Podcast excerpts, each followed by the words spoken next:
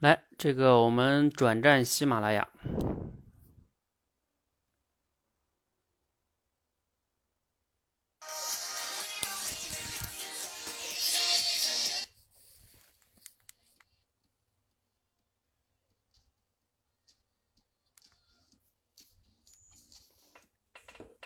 来，这个郑同学，来，你再连一下吧。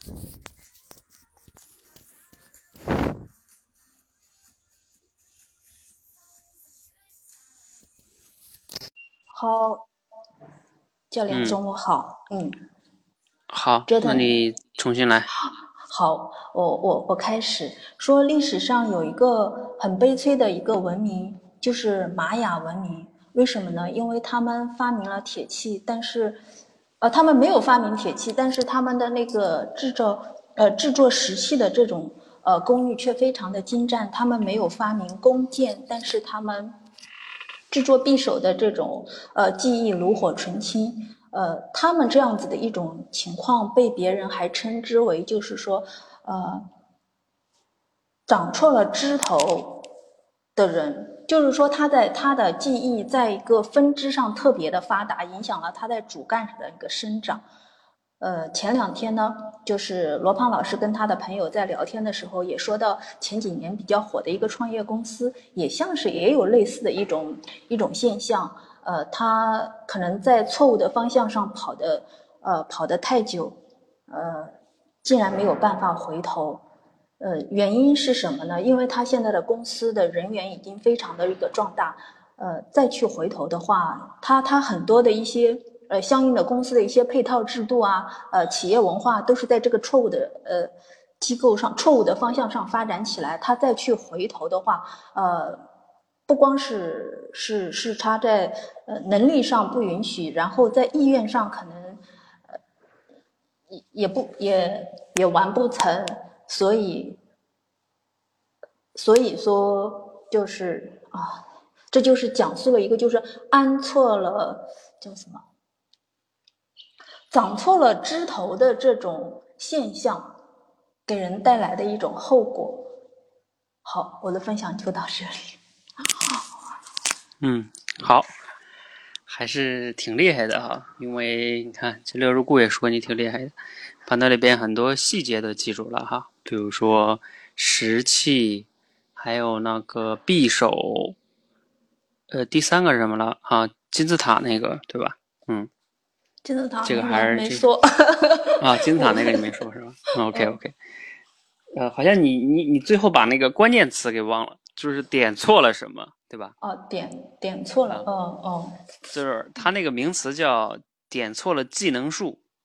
哦，对，这个就是你的那个树啊，开错技能嘛，它是个树，你你长错枝儿了，其实它是那个意思，就是所以你长得再高也也也也没用，嗯。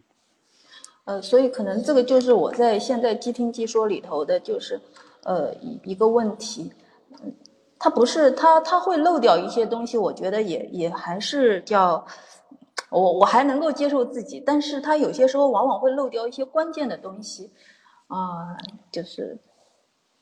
呃，其实这个这个关键的东西呢，是来自于你要对于这个理解抓住关键点，嗯。嗯。就比如说这里边的技能树啊，包括那里边的像什么玛雅文明里边那些，就像那个什么铁器呃金字塔那个，可能也不是特别重要。你就稍微说一下呢，说说那个啊，有一个文明非常悲催哈。罗胖今天有说哪个文明呢？就是玛雅文明，他们啊非常牛的是，呃，比如说。金字塔盖得很好啊，对于石器的打造非常好，但是呢，铁器他们没有去研究。还有什么了？弓箭他们没有去做，但是匕首匕首做得很好，这方面技能非常非常强。但是啊，他们点错了技能树，就像我们现在的很多企业里边一样哈啊，在某些方面发展的技术非常非常强，但是呢，这些技术可能并不是时代的需求。但是他们非常强，但是呢，想掉头也掉头不了，因为可能一方面这些员工特别多，大家擅长的就是这个，你想掉头，大家也不愿意，或者说也没这个能力，所以他们主要的就是叫点错了技能数啊。哎，就是简单把这个，其实把这个思想说出来就可以了。如果你更好一点的是能说完了之后，你你还能适当的去，比如说再引申一下，那就更好了哈。哦，其实刚才听汤姆教练这么说的话，呃，这样重新的一个组织跟嗯结构组织跟语言组织，其实我就知道我根本就没有理解成理解到这么深的程度，所以我只能就是。呃只是浅层次的这种转述，所以更加达不到那个要要再去引申的这样子的一种啊这样一种程度。不过没关系哈，因为六十秒，我为什么现在没有让你们第四关的时候再练六十秒呢？就是源自于它有有难度，嗯，里边涉及到很多新词啊、逻辑啊等等的，嗯嗯，好，没关系哈，你已经能记住这么多，挺不错的了。我先帮你下了。嗯好，谢谢教练。就是你还是要去理解他讲哈，呃，然后这个乐如故，呃，乐如故你在吗？要不然你先来讲。还有美丽心情进来了吗？呃，美丽心情与时俱进，飞翔，嗯，你们可以准备好哈。好，来，嗯，啊，我今天想，哎，我今天讲什么？嗯，想那个。搞一个主题升华吧，因为上午没时间准备，就讲一个算了。本来想抽的，就讲一个算了，就讲那个孤岛求生的那个。我先把这个故事简要的说一下吧。就是有一个船遇难之后，船上的八个人来到了一个孤岛上，由于岛上没有淡没有淡水，而这些人呢认为海水喝了更有害，所以呢都不去喝海水。最后有七个人。呃，渴死了。剩下的最后一个人在即将死去的时候呢，他想着了，我反正要死了，我干脆先喝，先喝点海水再说。于是他就喝了海水，结果呢，这个海水呢一点都不咸，他就靠着这个海水最后获救了。当这个故事传出去之后呢，呃，有一个科学家就来到这里，就经过仔细的研究，发现这个。这里的海水源呢是地下水涌上来的。好，呃，这个故事就我想从三个方面去提炼。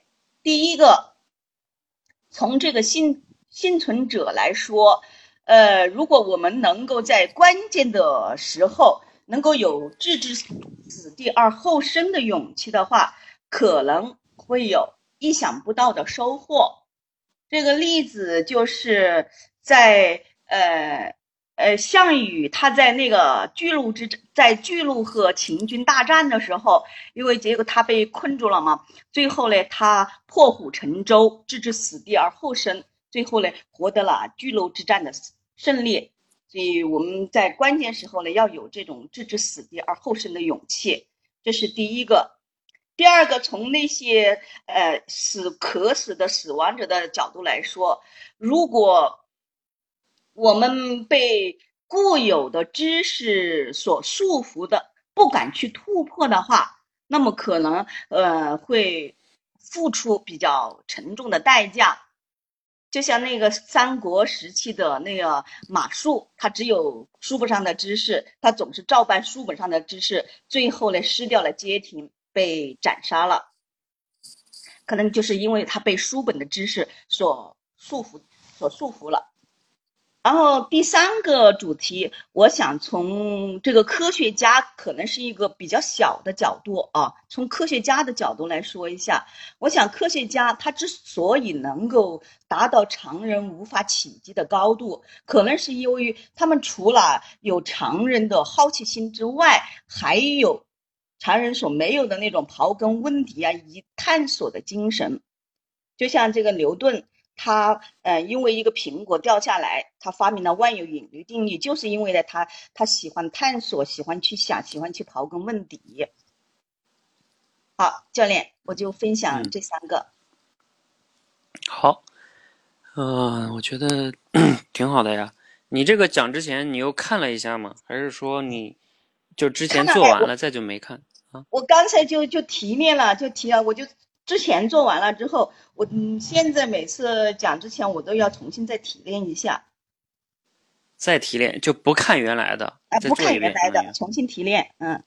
嗯，这个也挺好的，嗯，因为你要是看的话，就变成背诵了。那你你觉得你刚才讲的时候是属于边说边想是吗？不属于背是不是？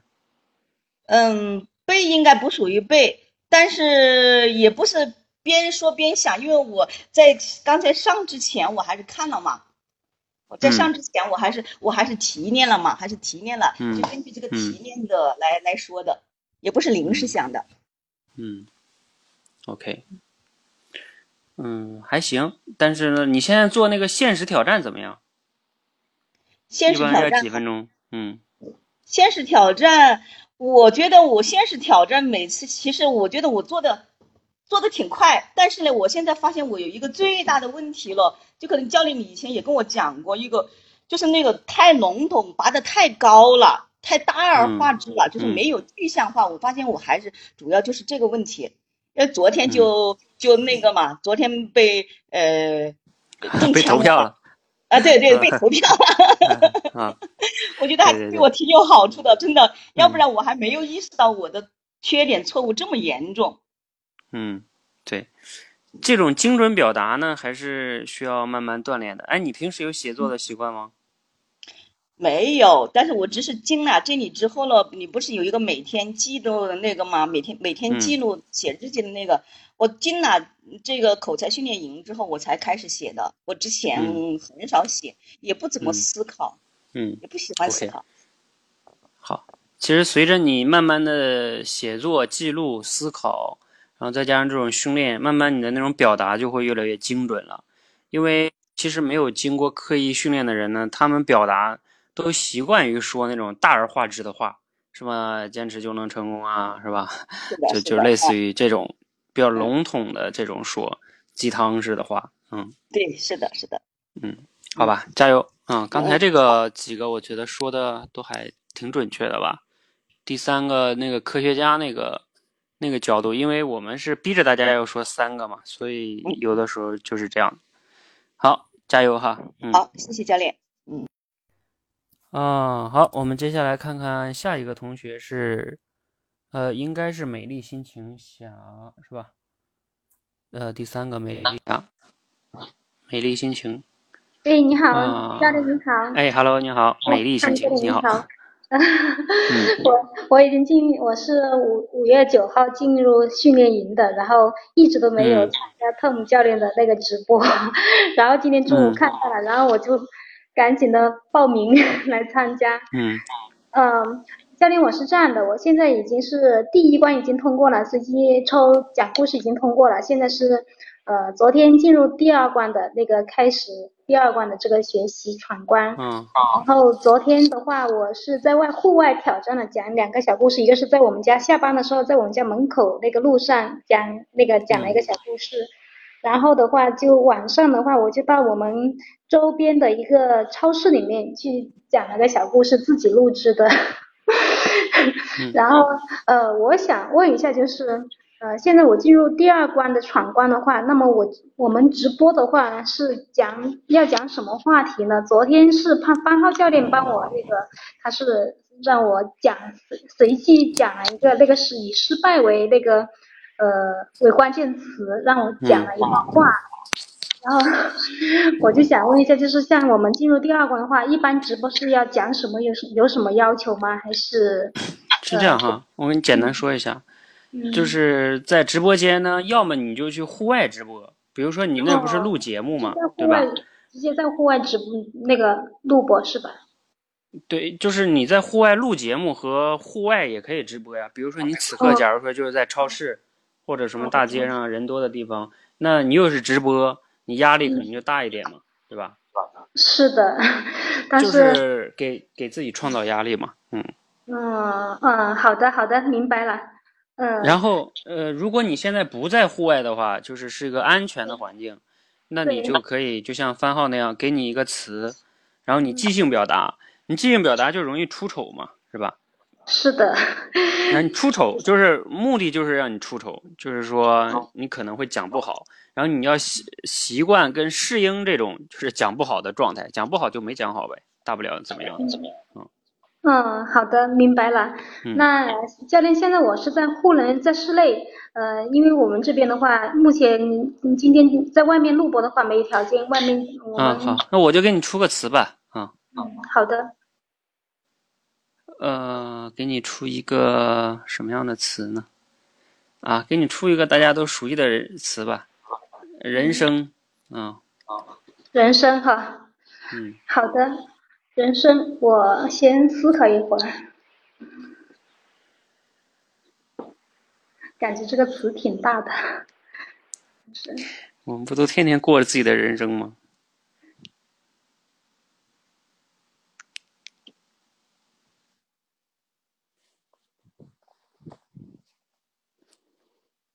呃，教练，我开始了哈。嗯，好。呃，人生。我想，我们呃人人生就是指我们人的一生。那么，我们人的一生是包括我们呃人的一生的过去、现在和将来。那么，呃，那么最我我认为，我认为就是在我们人生当中，呃哪个时间段是最重要的呢？那么，我认为就是呃现在是最重要的。呃，因为什么呢？因为呃过去是我们。呃，现在现在是已经过去了，完成了的现完过去是已经完成了的现在，那么将来呢是已经即将要延续的将来即将要延续的将来现在，呃，所以呃，人生最重要的时刻就是现在，就是当下，所以我认为呃，把握当下，把握现在，把握此时此刻，就是我们呃人生最重要的时刻，最重要的呃。最重要的关键，呃，然后，所以我觉得，呃，讲不来了，教练。嗯，OK，好，嗯，挺好的。你前面首先能把这个人生从过去、现在、未来三个角度去阐述，然后并且综述了一下。呃，过去是什么？过去是过去是什么了？现在的完成时，对吧？然后未来是现在的延延续，然后所以现在更重要。我觉得这个逻辑推理还是挺好的。然后可能你就是唯一就是可能内容好像稍显得少了一点，嗯，就就结束了。但是大体上逻辑框架挺好的，嗯，而且是在即兴表达的情况下嘛，而且你才刚到第二关，刚来这训练没多久嘛，嗯，好吧，加油。嗯，好的，好的，好，谢谢教练。继续加油。我们到第我们到第五关的时候，还会专门在在即兴表达的，我会教你们方法和套路哈。来，我们有请这个与时俱进在吗？与时俱进，你在不在？哦，在哈。那我就先让与时俱进先来啊，飞翔，你稍等一下。喂，来，与时俱进。哎，教练好，大家中午好。对你今天要讲点什么嘞？今今天的话，刚刚看了一个小故事，题目叫做《铁匠与那个紫砂壶》，所以的话，来这个直播间把这故事讲一下。嗯，好，那我就开始讲了。哎，等会儿。你是讲这个故事呢，还是要讲主题升华呢？就是侧重于什么？侧重应该是主题升华。嗯，好。故事因为没练过。嗯。呃，从前有个古镇，古镇里面呃有一个铁匠铺，铁匠铺里面呢有一个比较年迈的老铁匠，他呢这个日子过得非常的清闲。呃，一个人的话，呃，对于这个生意也没有特别大的追求。他把那些要卖的货放在了外面，然后自己呢非常悠闲的躺在这个店铺里面，呃，然后呢桌子上放了一把紫砂壶，悠哉悠哉的喝着茶，呃，然后他的赚的钱呢只能够维持他的正常的生活，但是他觉得非常的幸福。有一天呢，呃，有一个呃古古玩的一个商人，他走进了店铺，看到了这个。紫砂壶，然后经过他的鉴定，确呃确定这是一把呃老古董，是一个古代的一个名家的作品。于是啊，他非常惊喜，想把这个紫砂壶买下来，愿意出十万元的价格。呃，这个老铁匠听了之后啊，也非常的惊讶，但是呢，他没有把这个把紫砂壶卖给他，因为这是他祖传的一个呃东西，而且自己呀也用了六十年，也不舍得把这个卖掉。经过这个事情之后呢，大家都知道，呃，这个老铁匠有这么一个宝贝，从此呢，他的生活就被打乱掉了。很多的人来到了店铺去问他有没有像。呃，像这紫砂壶类似一样的古玩，然后呢，有很多人向他借钱，也有很多不明的陌生的人来到他店铺，呃，从呃他的生活啊节奏完全被打乱掉，没有像之前那么安逸。之后呢，那个之前的古玩呃商人又来到他店铺，拿着二十万元想把这个紫砂壶给买下来。这时呢，这个。老铁匠就把所有的周围的邻居都叫过来，当着他们面把这个紫砂壶啊，呃打呃碎，就是用锤头锤的粉碎。之后呢，这个老铁匠又过上了之前的安逸的平淡的生活。据说啊，这个老铁匠之嗯还活到了一百岁。从这个故事呢，我提炼两个主题。第一个主题是，就是呃。如果你想要得到别人的某样东西，首先你必须要清楚别人真正想要的是什么，否则的话，你可能永远得不到这个东西。呃，这个主题呢，我联想到，比如说我们在追求某个女孩子，我们必须要清楚这个女孩子自己内心需想需要什么，想要什么，否则的话，你可能永远得不到她的心，永远也呃，就是。把她成为你的女朋友，呃，第二个主题是，想看，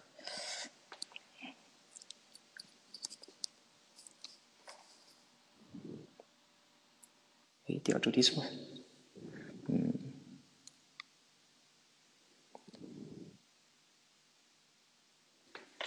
哎，想不起来了。你可以从这个老头的角度。老头的角度，啊，呃，一件物品它可能会给你带来比较大的就金钱方面的这个价值，但是与此同时啊，它可能会呃让你产生更多的烦恼和忧愁，背离你之前所想要、所追求的东西。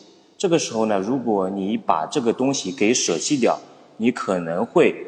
呃，过上你想要的生活，呃，这样一个例，呃，这样一个主题的话，我联想到之前的话也听说过这样的一个新闻，就是有一个老人的话，他比较运气比较好，中了一张比较头等的彩票，但是呢，呃，因为这张彩票啊，他这个家庭啊就变得不是那么和睦，他的那些儿子儿媳啊，为了呃，呃，为了瓜分这个彩票的金额，呃。吵吵闹闹，家庭啊就分崩离析的关系。于是这个老人呢就把这个彩票毅然决然的给捐掉了。捐掉之后呢，这个生活啊从此呢又过上了，呃，生活又步入了正常的轨迹。再来讲完了。嗯，好，那我觉得讲了两个哈。首先是你讲主题升华的时候呢，前边那个故事讲的。我们一般要求讲的再简单一点，再简单点，就是然后你才后边有时间才能讲这个主题，也是其实考验你的就是对故事的概括能力。你像我们到第四关之后啊，是要求你一分钟去讲故事的哈。嗯嗯，哎，昨天晚上那个现实挑战你参加了吗？没有，没没参加。你参加的多吗？平时不是很多。你是没时间还是就怎么样？晚上的话，我一般中午参加直播比较多，晚上，呃，没有去参加，感觉，感觉什么？可能是偷懒了吧。呃，因为是这样哈，就是说，你现在在这个主题升华这关，我们现在就像主题升华这种专场训练，在直播间中训练的那种，和你在就现在你这样演讲不一样，因为你是老学员，你知道这种演讲的形式是。就偏向于像你练讲故事啊，对吧？你讲完了就结束了，对吧？嗯，对，你提前准备好，然后练你的口脑协调能力等等这些东西。但是呢，到主题升华这关，我们为什么现在推出这个限时挑战呢？就是说，给你发一个新故事，然后你现场做、现场提交、现场就是我们讨论解析，因为这个才能考更考验你的那个更快速的理解、表达呀等等这些能力。因为这个主题升华，比如说像你现在这样，这个故事是你之前做过的。你也了解过的，然后你那个主题都提炼过，然后你来这儿讲，就是偏向于是有准备的。那你更多的也要去参加这种现实挑战，它才能更好的锻炼你的那种理解、概括、提炼的能力。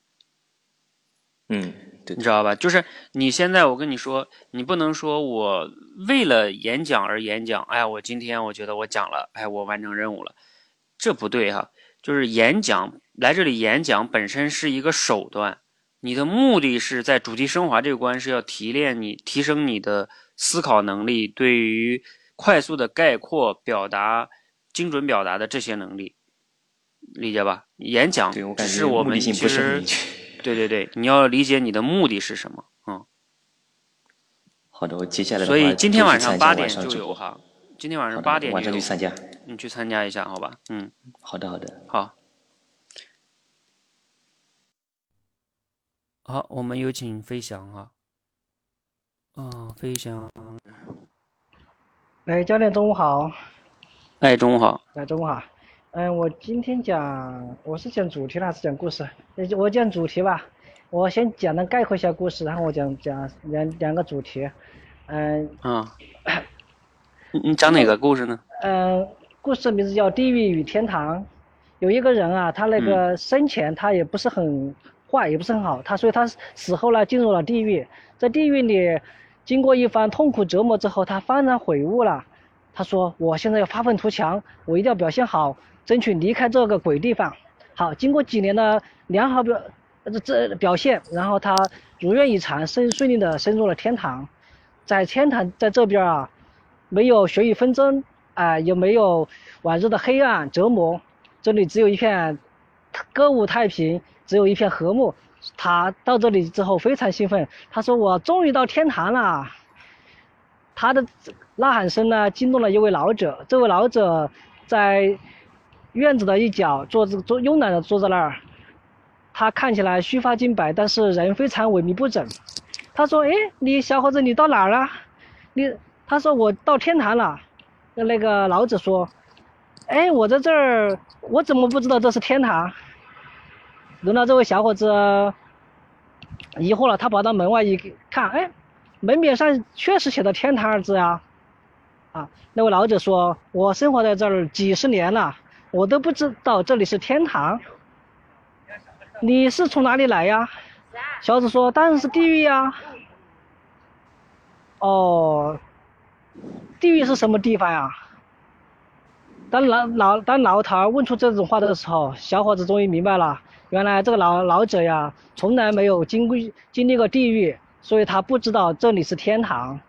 这个故事告诉我们啊，如果一个人呃没有经历过痛苦和挫折，呃不知道幸福的可贵；如果没有经历过黑暗，不知道光明的可贵。呃，这个故事的主题呢，我从几个方几个呃角度进行剖析嘛。第一个。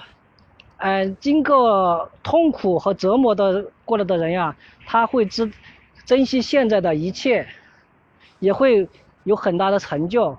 比如说，我举个例子吧，我身边的一个朋友，他现在当是做做做的比较成功嘛，他是一个公司老板。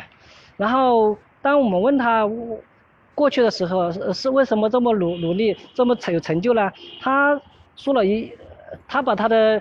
上衣脱掉，那他给我们看了，他身上身上全是红斑，红色的。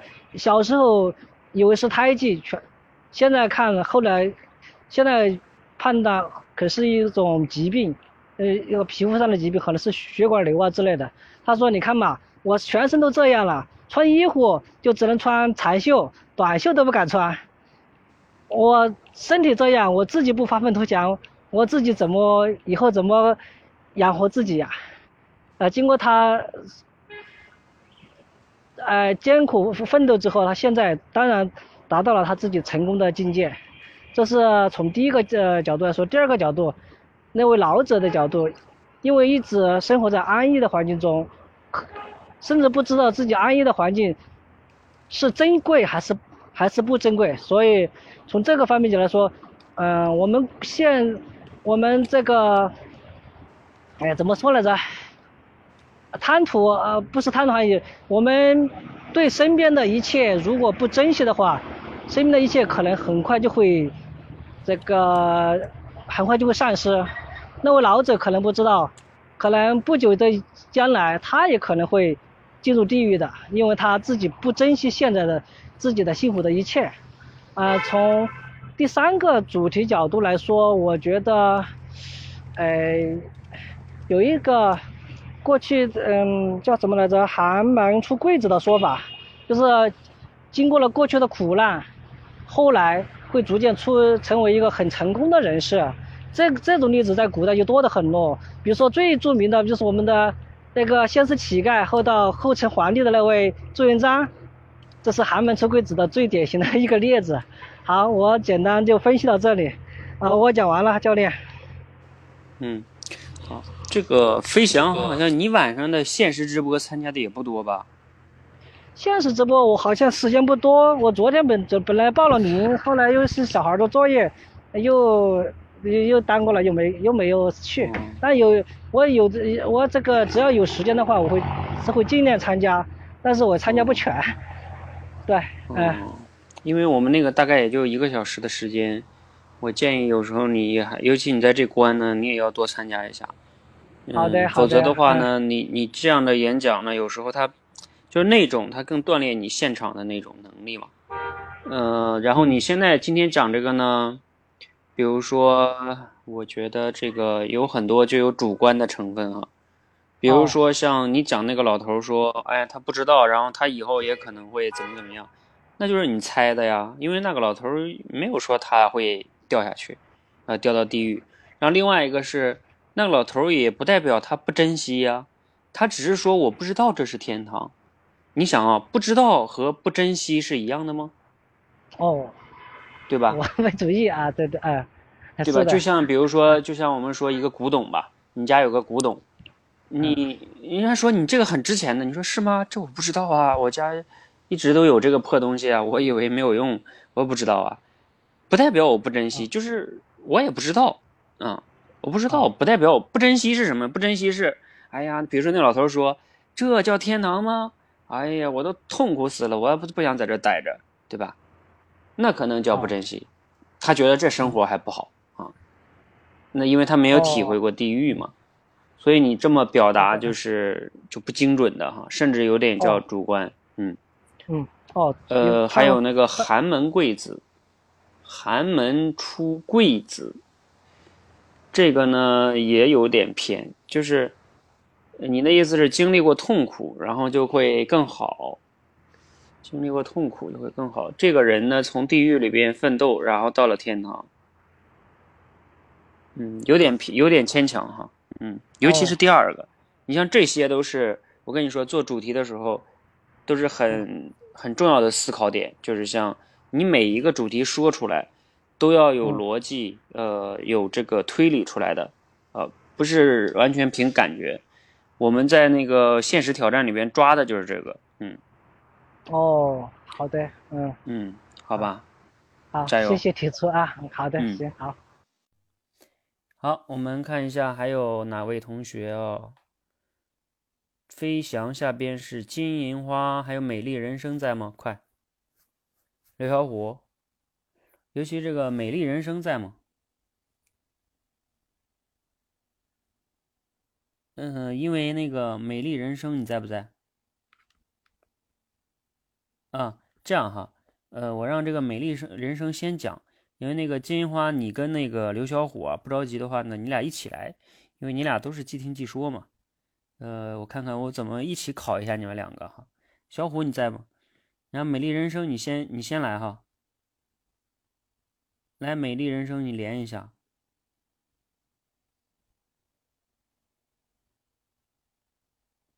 啊，你俩还有一个互动是吧？好来，美丽人生，你是要随机抽小故事是吧？对，嗯，我昨天那个，就是我我现在，嗯，在第一关的最后阶段，就是昨天抽了一个故事。昨天抽的什么？昨天抽的是炒菜与开车。哦，那给你抽一个，我想想啊，嗯，那你就讲那个叫什么抉择那个，嗯，抉择是吧？嗯，对。嗯，我可以开始了啊。嗯，抉择。有一个农民呢，在洪水中把他的妻子给救了上来。但是呢，他的儿子呢却被洪水给冲走了。当这个消息在村中传开之后呢，村民们就纷纷议论。有的人说，农民们农民的这个农民的做法是正确的，因为孩子死了可以再生一个，如果妻子死了是不能嗯复生是不能复活的。然后也有的人说呢，这个农民的做法是错误的。因为孩子是自己亲生的，嗯，死死了就不能复活。妻子呢，如果死了可以再娶一个。有一个记者听到了人们的议论，嗯，就想去了解一下，嗯，这个农民在洪水来的时候的想法。于是呢，嗯，他就到了这个，嗯，农民的家里。嗯，当敲门的时候，农民开门的时候呢，农民显然还没有从这个失去儿子的悲痛中走出来。嗯，这个记者就问这个农民，当时洪水来的时候是怎么想的？这个农民说呀，其实当时我什么都没想，洪水来的瞬间呢，妻子就在我身边，我一把就把她抓起，呃，抓住。嗯，向安全的地方游去。嗯，等到我把妻子送到安全的地方的时候，回来想再去救儿子的时候，儿子已经被洪水冲走了。在回来的路上，嗯，这个记者就想，嗯，在洪水来临的瞬间，嗯，如果当时农民稍有犹豫的话，嗯，也许他的妻子也是活的。嗯，这个故事就告诉我们呢，嗯，有些时候，嗯，是，就是，嗯，在一一些特别应急的时候，嗯，根本没时间去考虑，嗯，做出什么样的选择。好了，教练讲完了，可以吗？这个主题？嗯。我感觉是这样的。啊，呃，你刚才说的主题是说什么叫有些呃怎么说的了？有些紧紧急的情况是吗？紧急的情况下就是嗯，有些紧急的情况下就是不能够过多的去思考吧，就是嗯，是随嗯是第一我理解，我理解你的意思。我明白这意思了。嗯，呃，其实是的哈，就是我们大部分人呢，读完一个故事都觉得这个我懂啊，我知道这个故事什么意思啊。啊，对对对。但是 呢，这仅限于说你懂和你把它表达精准，还是有一段距离的。嗯，对。然后我们主题升华其实练的就是这个，就是你怎么能把你你感觉你模模糊糊懂的东西，然后要用这种比较准确的语言把它。这个写好，甚至还能举一个例子哈，那就更好了。那当然了，因为你在 第一关，我们现在并不要求那么多哈，你就大概像你刚才那样的主题也可以，嗯，就大概这意思也可以。我们主要是在于故事的 这种随机抽的流畅性哈，然后这一关是积累你的自信心，锻炼基本的口脑协调啊，还有心理素质，包括你在下一关。也还主要是锻炼你的心理素质哈，然后到主题这块呢，到第三关我们再好好的，你准备好烧脑哈，第三关才烧脑呢。你刚才前面也听了其他同学，对吧？就是讲的那个，嗯，所以你不用特别着急哈。那你今天已经完成第二次了。从随机抽的角度来说，我觉得你讲的还是挺好的，就是比较完整啊，然后节奏也挺好的，啊也挺流畅的，嗯。那我觉得主题什么都挺好的哈。然后给你一个小建议，除了主题吧，主题你也不用特别，就是觉得怎么不好哈，也还行。等到第三关再练。就是在故事层面啊，因为你已经马上要过了这一关了。你和第一关的新学员还不一样。如果你要是现在是第一关的新学员，我就不说了。那你已经要过第一关了，我就多说一点，就是你在讲故事的时候，因为你现在已经能流利的把这二十多个故事讲下来了，那你在流利的基础上呢，可以就是叫什么呢？叫融入一下这个故事。就比如说像这个故事啊，我为什么给你选这个故事呢？就他这里边的那种人物冲突是比较明显的。比如说那个农民在家里边，你这个记者去敲门的时候，一进门，他那屋里边是什么样的一个就是场景？你可以想象一下，那个农民他刚失去儿子，对吧？他应该坐在那里，比如抽着烟呀，对吧？然后他妻子可能还在那儿哭啊，对吧？就是，嗯，然后等到这个农民在描述。就是他这个当时的情景的时候，可能描述的时候非常悲伤啊，描述了几句之后就就流下了眼泪了呀，然后说什么儿子对不起你啊，就是，嗯，你理解我意思吗？当然，我给你这个建议不是说你非得要做到这样哈，就是你试着去走入那个故事里人物的那个心情，你再去讲这个故事的时候，你就会感觉不一样。啊，就是。让自己成为故事中的一个人，就是说，就是嗯，你说的就是嗯，他是这个农民的时候，就是你就把自己想象成这个农民在说话，对对吧？就是有点代入感，嗯，就是你相当于你像一个演员一样，你觉得那个农民当时应该是什么样的，而不是说就是你从语言上，对吧？我不管谁是谁，对吧？农民怎么说，怎么怎么说。那你想，农民有没有感情呢？是吧？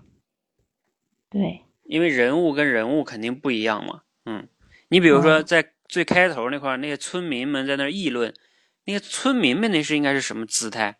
那比如说村民张大妈是吧？李大娘、张大妈说：“我觉得就不对，对吧？哎，这个谁谁谁就怎么怎么着，就他那种语气。”嗯，你应该有时候，咱们你应该能感觉到吧？就有些人议论别人的事儿的时候，是吧？头头是道，嗯，就那种感觉哈。你你体会一下，因为你现在已经能把流利性做的挺好的了，所以你就在这个我刚才说的属于生动性哈，其实是我们在第六关会专门练的。但是呢，因为你流畅性已经可以了，所以你就可以琢磨琢磨哈啊，也不要太期待完美，琢磨琢磨，好吧？好的，当然你的目的还是流利哈，随机抽哈，只是你顺带琢磨琢磨，挺有意思的，好吧？嗯，也是，听听您这么一说，就感觉是挺有意思的，就是把自己想象成故事中的那个人，嗯，再去，嗯，站在他的角度去，嗯，说这个话，说出来，肯定这故事就挺生动的，是吧？嗯，对，加油哈，你体会一下，你可以练一下试试。嗯。嗯，好的，好，来，呃，我们最后有请最后这两位同学哈，金花跟刘小虎，来，你两个一起上来吧，啊，因为你们要练即听即说嘛，那这个一起上来还是有点挑战和压力的哈，你们来个抢答怎么样？哈哈哈。教练好，哎，来，教练中午好，给你俩来个抢答吧，今天可是难度有。啊，有啥难度？你们不是早晨都在练吗？在这里找个小故事。好好的。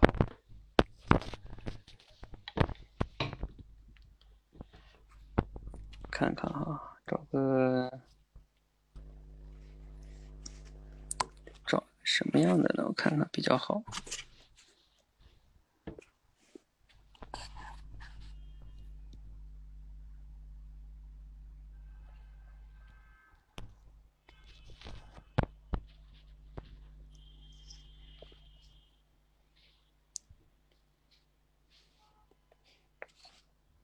们最近练怎么样啊？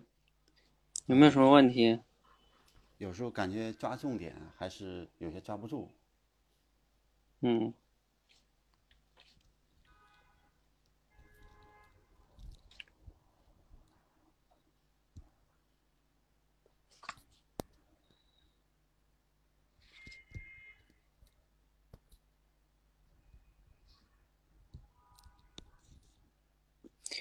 好吧，我给你们找一个稍微长一点的哈，这个我也刚看，好吧？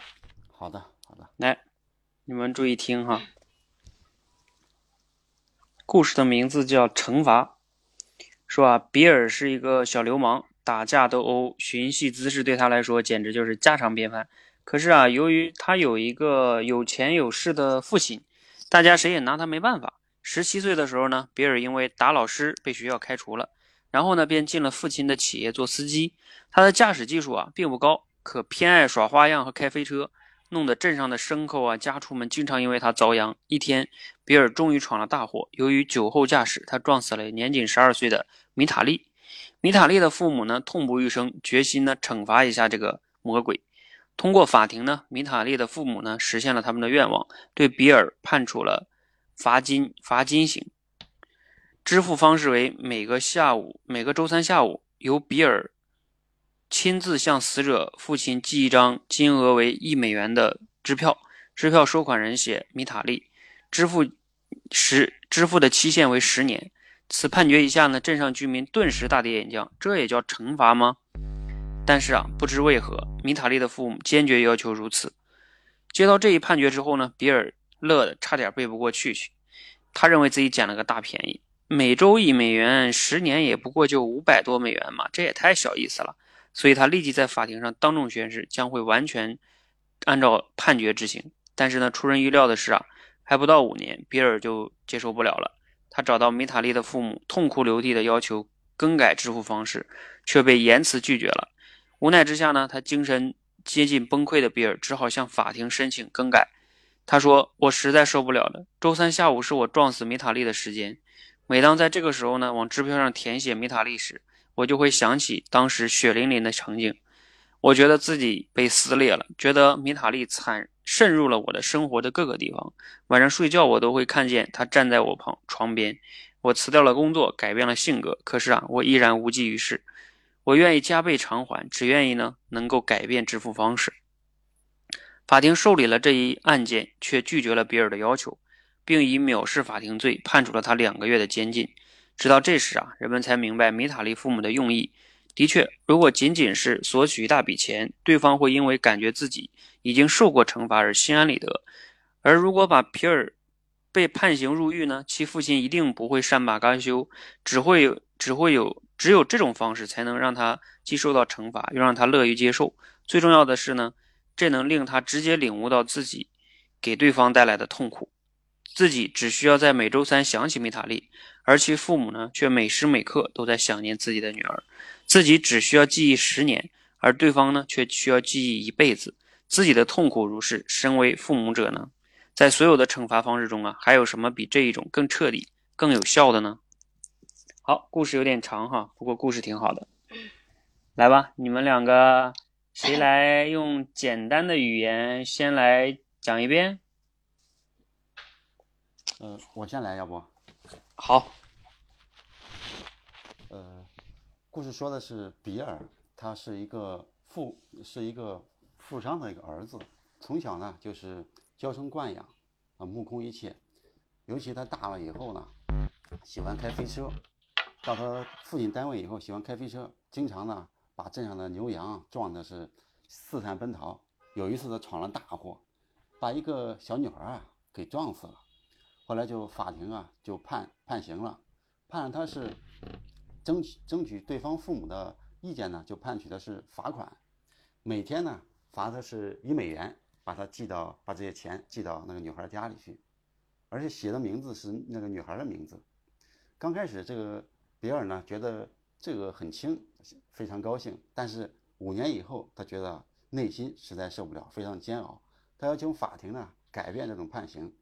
法庭啊没有改变，反而呢还，呃关了他两个月，藐视法庭。后来渐渐的，这个呃比尔啊，觉得自己内心啊越来越煎熬，他也呃到现在就是那个时候，他这个比尔内心煎熬的时候，旁边的人就是人们啊就议论说，当时这个女孩的父母这样的做法是对的。好，我就复制到这里吧，好像一分钟有点长了吧。好，我我看一下，你用了大概一分二十多秒，还行，挺好。因为这个故事本来就比较长哈。来，金金花试试。啊，好，教练能听见吗？嗯，可以。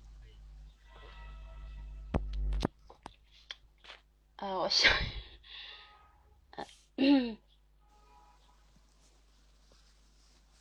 来想一下。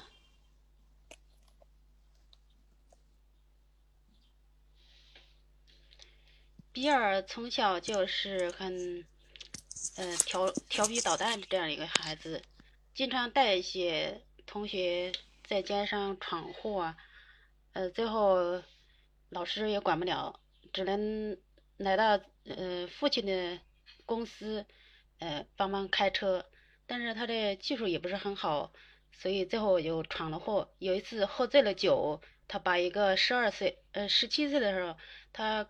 开喝醉了酒，给十二岁的一个，呃，一个一个孩子撞死了。但是这个撞死的孩子的父母没有直接，嗯嗯，让他判刑，而是让，呃，这个比尔每周三下午，嗯，给他们，嗯，送来一美元，而且要维持十年的时间。呃，在法庭上。呃，比尔觉得自己嗯占了很大便宜，就呃答应了。但是他到第五年的时候，嗯，他实在是坚持不下去了，呃，他又到法院去，呃，呃，去到法院去，呃，叫那个法官重新改变那个，嗯判判罚他的那个。呃，程序呃，他可以赔呃提前赔偿，但是那个呃法官同意了，但但是没有，呃没有没有同意，而且还判他因为扰乱法庭而判他了两个月的监禁。嗯，最后他还是依然要每每每周三去，诶。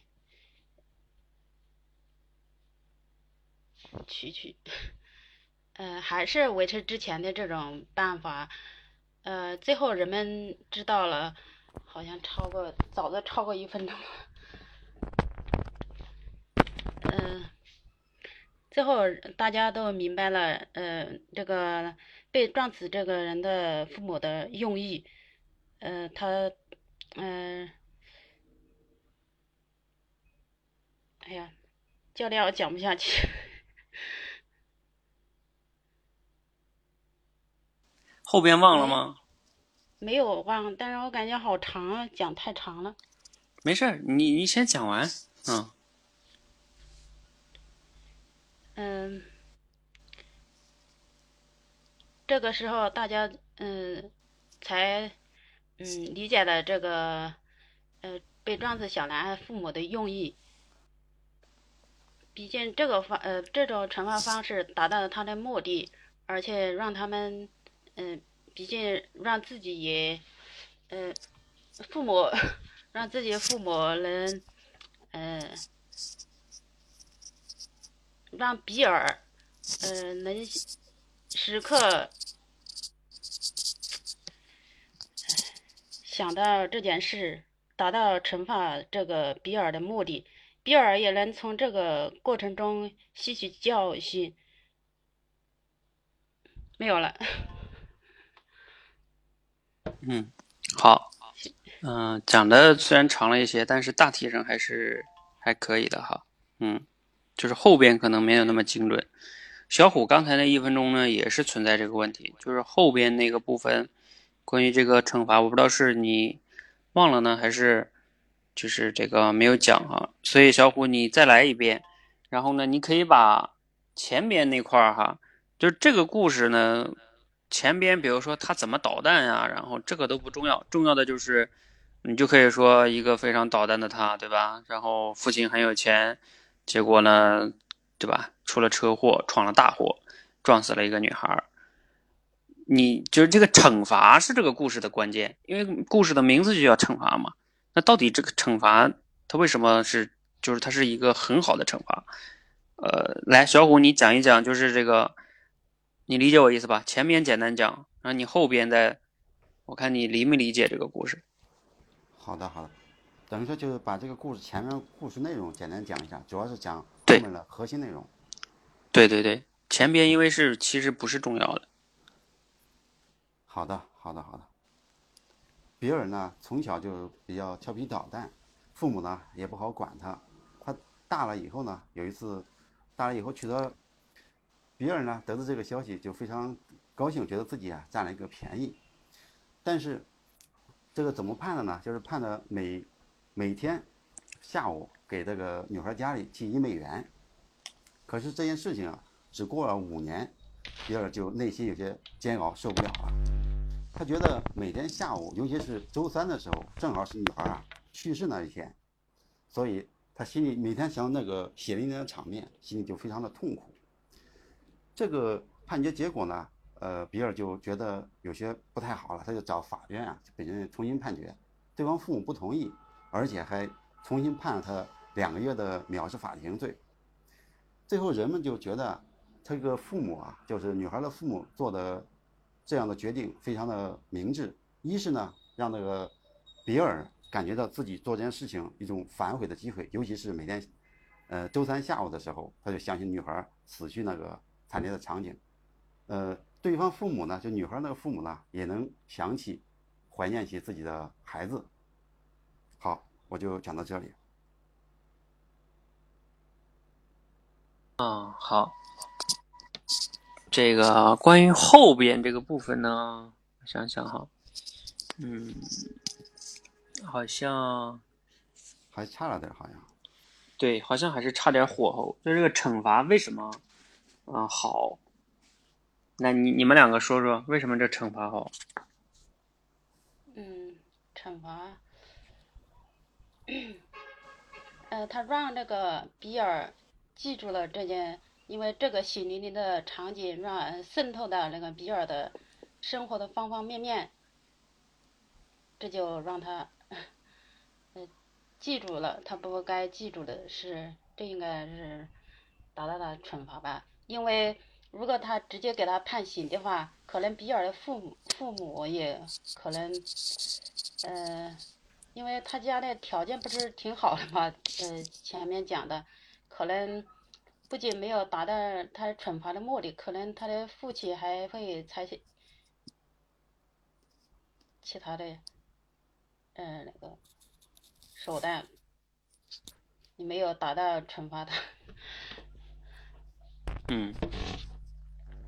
他讲的这一种语言不知道怎么表达。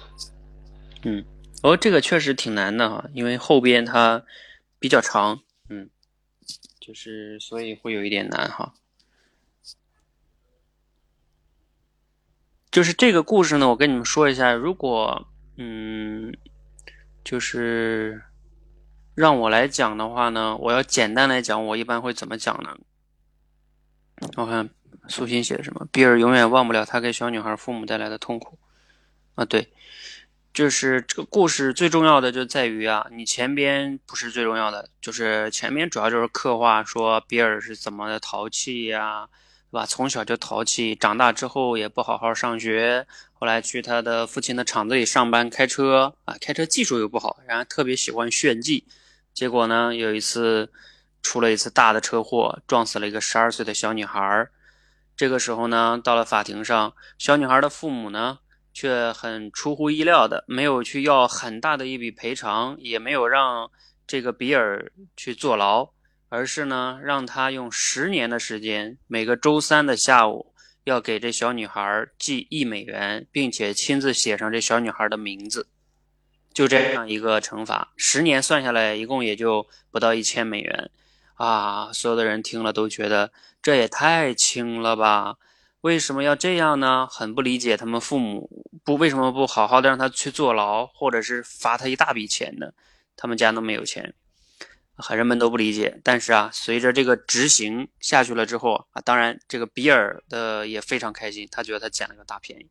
但是随着时间的流逝，五年过去了。这个比尔受不了了，他主动跟法院去申请，要去改变这个惩罚的方式，尤其是这个支付方式，哪怕多支付一大笔钱给他们也可以，但是不要这样每周三支付了，因为因为这件事情，他的生活已经被完全的打乱了啊！他每天到周三就能想到那个血淋淋的场面，让自己的生活、工作、家庭全部受到了非常严重的影响，他已经快要崩溃了。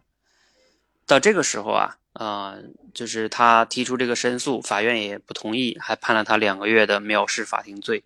到这个时候呢，人们才能理解那个女孩的父母为什么要坚持用这种方式，因为呢，呃，这个比尔用十年的时间，每周三去想到女儿死这件事情，让他忘不了他给别人造成的伤害和痛苦。但是你要知道，人家的父母可是。每一天，一辈子都要不断的想起女儿就是惨惨烈的在车祸中牺牲这件事情，所以通过这种方式呢，让比尔也能更好的去呃意识到自己给别人带来的痛苦，也同时呢呃真正的惩罚了他，而不是说让他交一大笔钱或者是坐牢等等等等的那些，并不能让他真正的去痛彻的领悟到自己的这种。罪恶吧，或者犯的罪行，所以这种惩罚呢，是一种更彻底的、更有效的惩罚。啊，我我不知道我大概讲了多久，我大概可能应该讲了两三分钟吧。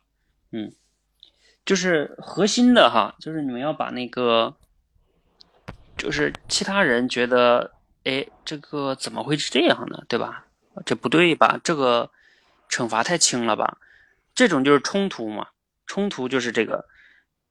别人觉得判轻了，而这个小女孩的父母坚持这样。但时间过去了，五年之后，哎，结果发生变化了。这个主人公比尔要更改，然后结果呢，法院又不同意，然后再去揭秘为什么这种方式是非常的有效的，是吧？就是为什么他比罚一大笔钱呀，或者是判刑啊，都更好。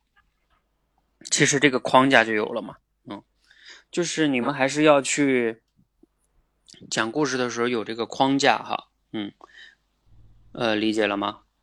对对对，是有时候嗯冲突很关键，这个确实是，嗯，就把握好冲突，嗯，就比较好了，嗯。如果你像要是把我刚才讲这个再压缩也可以的，你就可以说。啊，有一个像流氓一样，对吧？不务正业，结果有一天开车撞死了一个十二岁的女孩。但是呢，十二岁的女孩出人意料的，对吧？呃，判刑没有让他们罚很大很多的钱，也没有让他坐牢，而是让他用十年的时间，每周三怎么怎么样，就用大概几句话把这个故事的梗概就概括完了，然后再说结果啊，五年过去了怎么怎么样，然后后来人们才理解，巴拉巴拉，差不多就完事儿了。就是它的核心逻辑，嗯，就可以了。所以我们之前说的理解一个故事的冲突，还有在冲突下人物的行动，以及结局，对吧？呃，你看背景、人物、冲突、行动、结局，呃，这个主题我们都还不说哈，即听即说，先不说主题。啊，就这样，你就能更好的能理解一个故事，抓住它的比较重要的要点。对对对，这以后还得有这种意识，这几个对关键点还要记住。不过呢，这个理解能力和抓取能力呢，也是要慢慢来的哈。我看你们最近早晨都在就是组织训练，挺好的。你们可以相互训练，比如说提一个故事给讲，然后对方听一听。然后看看相互能不能抓到这个关键点啊，矛盾冲突啊，练多了，你的那个大脑的捕捉能力就强了。嗯，是的，是的，好吧还得还得持续练习。好的，谢谢教练。好，加油哈，谢谢教练。嗯，好，谢谢。那今天嗯、呃因为直播的时间也挺多的了哈，一个多小时了，我们就先到这里哈。然后谢谢大家。呃，我们这种训练呢是今天属于叫自由自由场哈，所以有各种关的学员来这里参加，这样也有好处哈，就是每关的学员呢都能了解一下其他关大概是怎么训练的，你也知道你目前处在一个什么阶段啊，然后你也别着急说，哎呀，那我好像不行，因为你还没到那关嘛，嗯。好啊、希望大家加油哈啊、每一关都把这个基础打好，每个人呢都会越来越好的哈，加油，谢谢大家。